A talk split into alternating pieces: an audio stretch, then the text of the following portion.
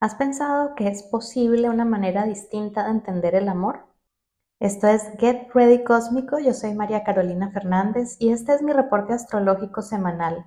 Vamos a analizar la semana entre el 12 y el 18 de febrero, una semana que sí incluye la tan famosa celebración de San Valentín, pero no comencé hablándote del amor por esa razón. Digamos que San Valentín es una celebración que no tiene un fundamento cósmico real, pero sincrónicamente este año sí coincide con varios movimientos de Venus y Marte que ya te voy a contar. Y sin embargo, puede que no sea como uno se lo espera. Es decir, no estamos hablando de los parámetros convencionales de lo que entendemos por amor en el mundo. A mí siempre me ha llamado la atención que eligieran, no sé quién eligió, pero que se eligiera una fecha tan asociada con el amor y el corazón en una temporada acuario, que es más la mente y la razón. Sin embargo, puede tener sentido que la luna llena sea en el signo de Leo, el signo del corazón en este mes.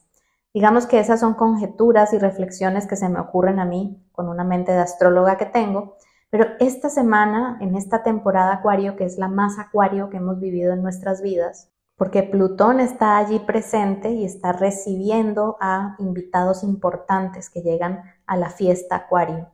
Me refiero a que el martes 13 de febrero ingresa Marte en Acuario y tiene una reunión con Plutón que dura entre el 13 y el 14, el 15 de febrero, y luego el 16, que es viernes, entra Venus en Acuario también para establecer esa reunión con Plutón que se va a sentir durante todo el fin de semana.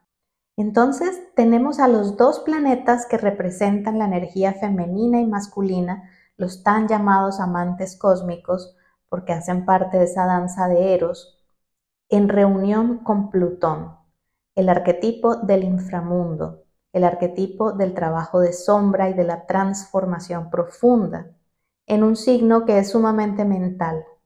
Eso me hace pensar que no va a ser una semana ni convencional ni aburrida en cuanto a relaciones se refiere. Y es que esa línea de eventos principal que te acabo de mencionar, Marte entrando en Acuario, reuniéndose con Plutón, Venus entrando en Acuario, reuniéndose con Plutón, tenemos que sumar otras cosas que también van a estar pasando alrededor de ese evento durante la semana.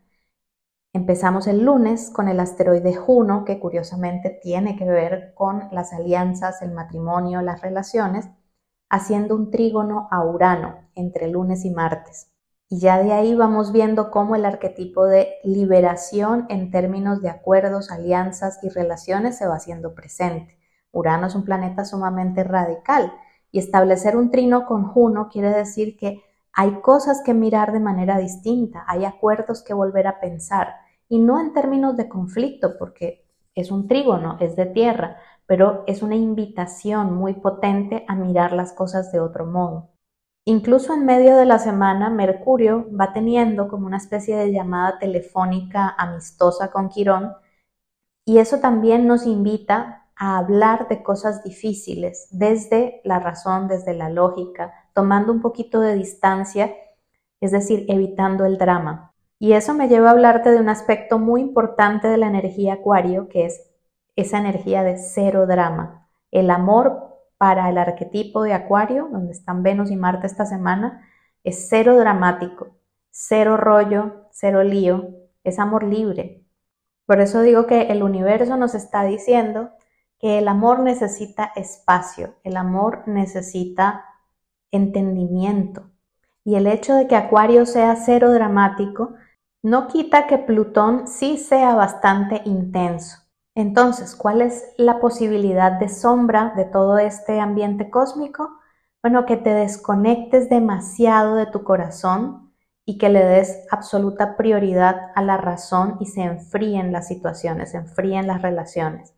Y las posibilidades más luminosas, digamos, tienen que ver con adquirir la capacidad de mirar el amor de una forma distinta de abrir espacios para el diálogo y para la aceptación de las diferencias en todas tus relaciones, para bajarle el drama al asunto y que eso mismo sea una gran transformación.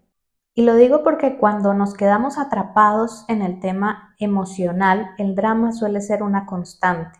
nos hacemos adictas y adictos al drama en nuestras relaciones.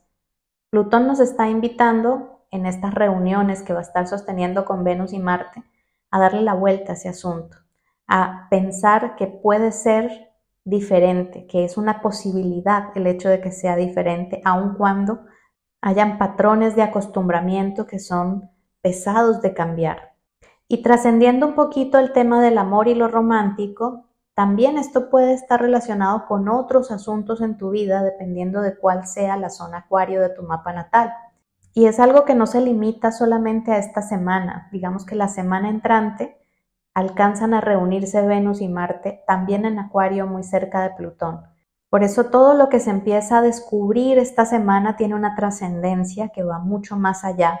Y para eso el 13 y 14 de febrero diseñé este espacio, un evento que se llama el 2024 para tu signo, que es mi versión este año de horóscopos anuales y en donde vamos a conversar acerca de ese, esa gestación, ese potencial de creatividad que está explotando en la zona acuario de tu mapa y además vamos a hablar obviamente de toda la astrología del 2024 según tu signo ascendente, solar, lunar. Puedes adquirir tu entrada en el link debajo de este post o en mis redes sociales si me comentas 2024 en cualquiera de las publicaciones.